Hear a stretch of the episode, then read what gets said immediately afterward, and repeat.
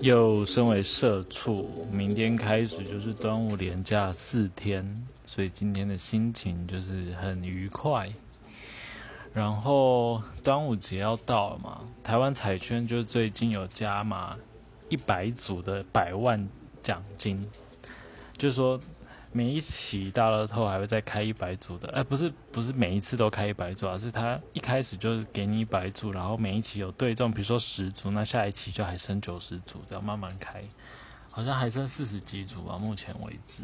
所以最近这个大乐透的开奖的那一天就很期待，就是哎，我我我买的彩券会不会中奖？就是一个非常庸俗的小欲望，这样子，就觉得中奖的话，这资源要怎么分配，然后。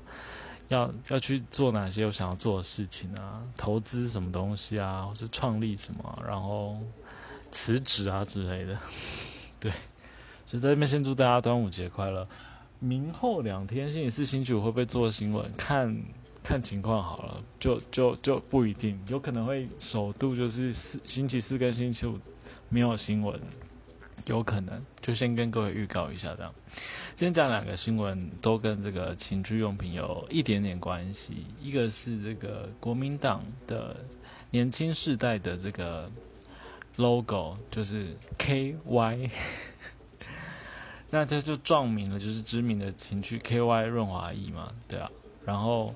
因为它这个 K 是国民党的 K 嘛，然后 Y 是 youth 的意思，这个 Y，那。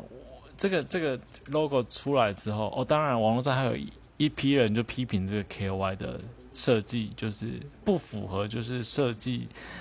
呃专业的一些东西，比如说它的角度、它的留的缝隙，然后它的边界，有一些是圆弧形的，有些是直接裁切的，就是很不统一。然后就是在一个设计师的眼里看起来，这个就不合格。这样，可是我们撇除这个不谈，就是 KY 这件事情跟润滑液之间的关系。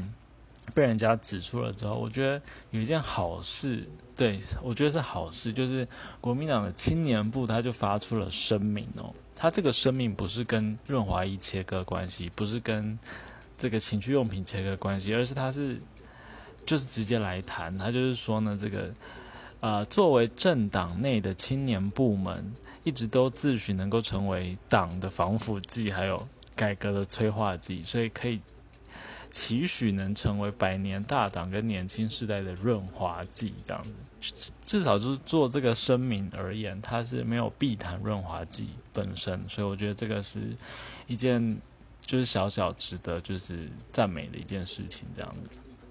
那另外一则新闻是这个，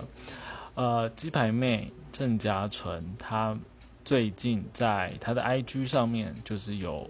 啊，发起了问卷调查，然后想要问这个广大的网友，就是对于一些情趣用品的一些